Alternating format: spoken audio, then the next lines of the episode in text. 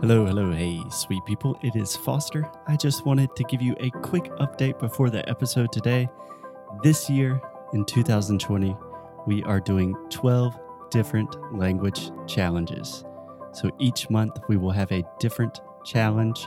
For example, we have a challenge about improving your vocabulary, a challenge about making good first impressions in English, and a 30 day challenge about having better more natural, more authentic conversations with native speakers.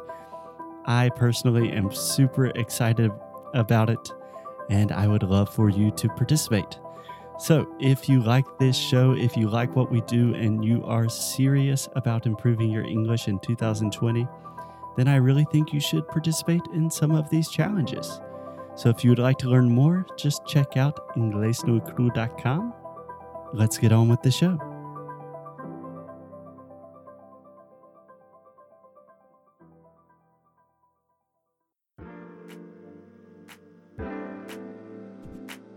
Pessoal, bom dia, boa tarde, boa noite, depende do horário que vocês estão nos escutando, não é mesmo? Bom, tô aqui para lembrar que o nosso código do Cambly ainda está válido, é em inglês no micropodcast, para você ir lá no cambly.com ou no aplicativo do Cambly e testar essa plataforma incrível. São professores de nativos de línguas da língua. De, são professores de nativos de países de língua inglesa que estão disponíveis 24 horas por dia, ou seja, a hora que o aluno quiser. Mas, se você gostar mesmo de um professor ou professora, claro, você também pode fazer reserva. Você pode fazer pelo computador ou pelo aplicativo. Ou seja, tudo disponível para você que está querendo perder essa vergonha, falar, falar, falar, se comunicar muito melhor em inglês e colocar tudo que você aprende aqui no Inglês de Necro Rádio lá em ação, tá bom?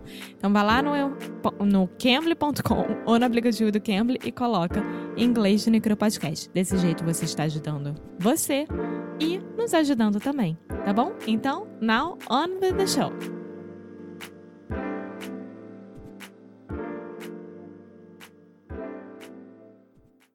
Hello, hello, hey, sweet people. I hope you're doing well. It's Foster from Inglés Nu y Cru.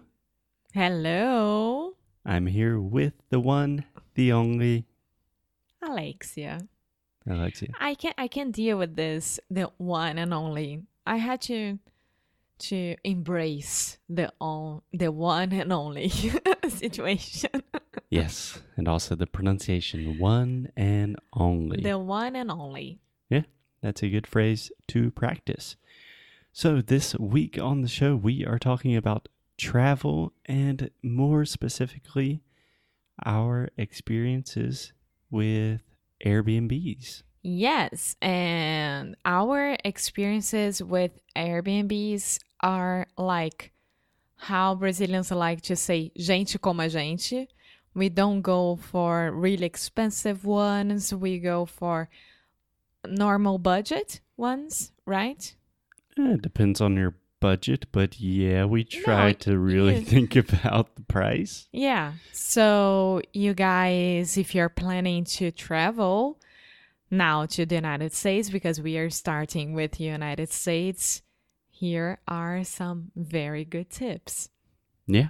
And we can include a link in the show notes that if for some reason you have never stayed in an Airbnb, that I believe you can get like free your first trip.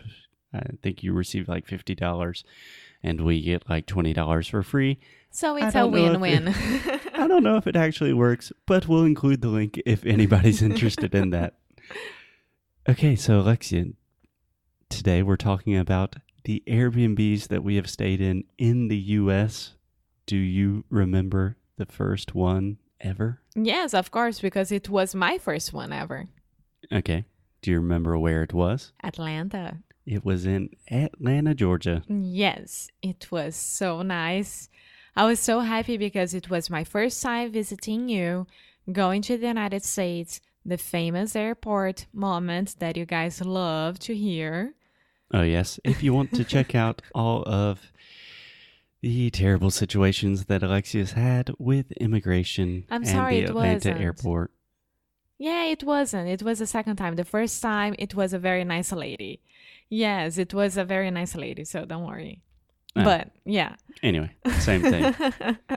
so you love this Airbnb. What did you like about it? Uh, first of all, it was my first experience going to an American house, hmm like everything that you see on the movies, like suburbs and In the movies. in the mu- in the movies, suburbs and those cute houses, American houses. And I I mean, when you see the picture, you imagine how it's gonna be, right? But when when you are there, everything's so so amazing. Yeah, I do have to admit that it's kind of a stereotype, like the big houses in the US. But this neighborhood where we were staying in Atlanta is like the emblematic, stereotypical American neighborhood. Big white houses with white fences and dogs and kids running around. Yeah, but it was fantastic. And this neighborhood was very walkable. Remember? Do you remember the name? Uh, I believe it is Virginia Yeah. Highlands. Yeah, yeah, yeah. That yeah, that's right.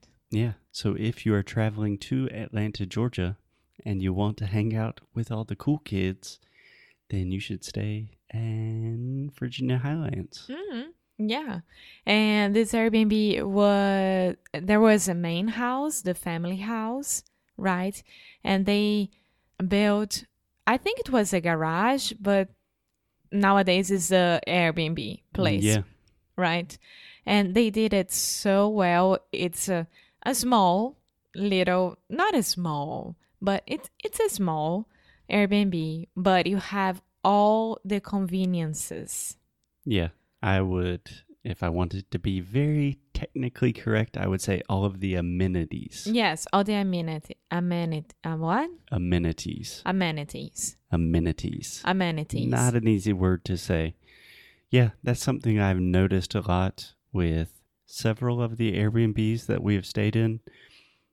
People are really starting to use, at least in the US, like something that was a garage or maybe like a a place. basement. Yeah, or storage. And they're transforming that into a place where people can stay, which Yeah. is cool. And we had our own, Own. own Own. Own. hmm entrance and a place to park our car. We didn't have to deal with the Airbnb hosts at all. Host. Hosts, yeah, it's just host. no plural. Yeah, but you're saying the S. I'm almost hearing you say hostess. Ah, what's the difference if it's plural? Well, this is a little bit complicated, but a hostess would be a female girl waiting to serve you, like the person that says hello when you enter a restaurant. restaurant. Yes. But more than one host is just host. you guys. Sometimes There is English- an S there, but you don't really hear it. okay, we didn't have to deal with the Airbnb host, Perfect. and and it, it- there was a bedroom with a very nice bed with a very good shower. I remember that very well. And then you could close the door from the bedroom, and you would have a very nice living room with the American kitchen, small American kitchen. But the most amazing thing for me, it was a ceiling because it was uh, that that kind of open ceiling. How do you say that? Uh, yeah, I know what you're talking about. It's a window on the ceiling. Yeah, when you have light coming in from the ceiling. Um I'm not very good with like interior design vocabulary. Maybe like a sunroof, Maybe. which we say for cars, but yeah. I don't know. Yeah, and the sofa was good. The TV was good. I I mean, I felt it like home. I loved it. I don't know if it was because my first experience in Airbnb, and nowadays I would come back there, would say, "Oh, okay," but I love it. No, I still think it would be awesome. So, two questions for you, Alexia. First, when you say an American kitchen, Mhm. what does that mean for you? It's the open kitchen. Okay. Cozinha americana is the way that we say it. Yeah, I know that's the way you say it, but when I hear American kitchen, I just think, hmm, there are a lot of kitchens in America. Would be open kitchen? Uh, you could say like an open floor plan, but I think you're really talking about the big kitchen that has like an island table. No. I, eh, because cozinha americana for us is when the living room and the kitchen are together, like the same place. Okay, So it doesn't have to have an island at all. but it has the table where you eat. No. What? Yeah. I mean, For example, it, has is- a place for you to eat. It doesn't mean that it's a balcony or a table. It it doesn't matter. Is It's my parents' kitchen? Is that an American kitchen? Yeah, because you have the the the dining room in the same place. Be- our apartment, for example, here in Porto, is a whole different room. Definitely not an American kitchen. That it's not American kitchen. Portuguese kitchen. It's away from everything. Like Rio, the apartments that you stay there, most of them, the kitchens are in a separate room that you can even close the door. Right. Got it. Got it. That makes sense. Yeah. I don't know if all American kitchens are technically American kitchens the way you think about them, but certainly a lot of them are. So, my second question, Alexia, we started this episode by saying we really like to stay in affordable, you know, cheaper Airbnbs.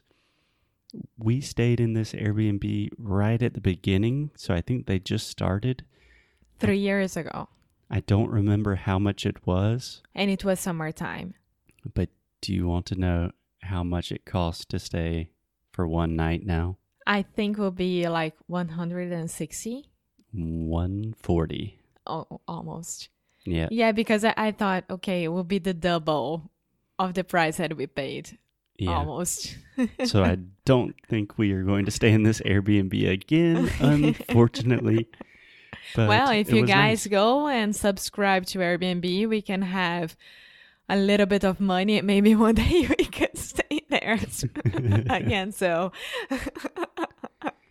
Okay, awesome. So I don't think we will be able to talk about all of our American experiences in one episode. I think this was a good episode to talk about to get the ball rolling with Airbnb because we have a lot of things to talk about.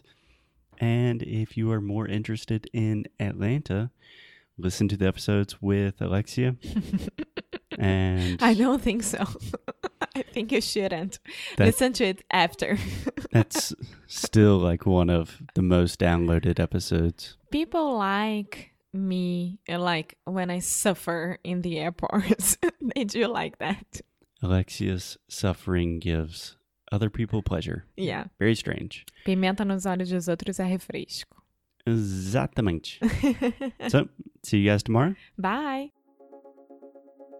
Oi, pessoal! Muito obrigada por ter escutado mais um episódio do Inglês de Necro Rádio. A gente fica muito, muito feliz quando vocês estão aqui conosco. E você que quer continuar recebendo novidades e recebendo recursos grátis, vai lá no nosso site e você vai encontrar tudo isso. Além disso, você vai saber quando que Sound School vai abrir para se tornar nosso aluno do melhor curso de inglês online que existe nesse mundão. Então é isso. Muito obrigada de novo por fazer parte da família Inglês de Necro Rádio e te espero no próximo episódio.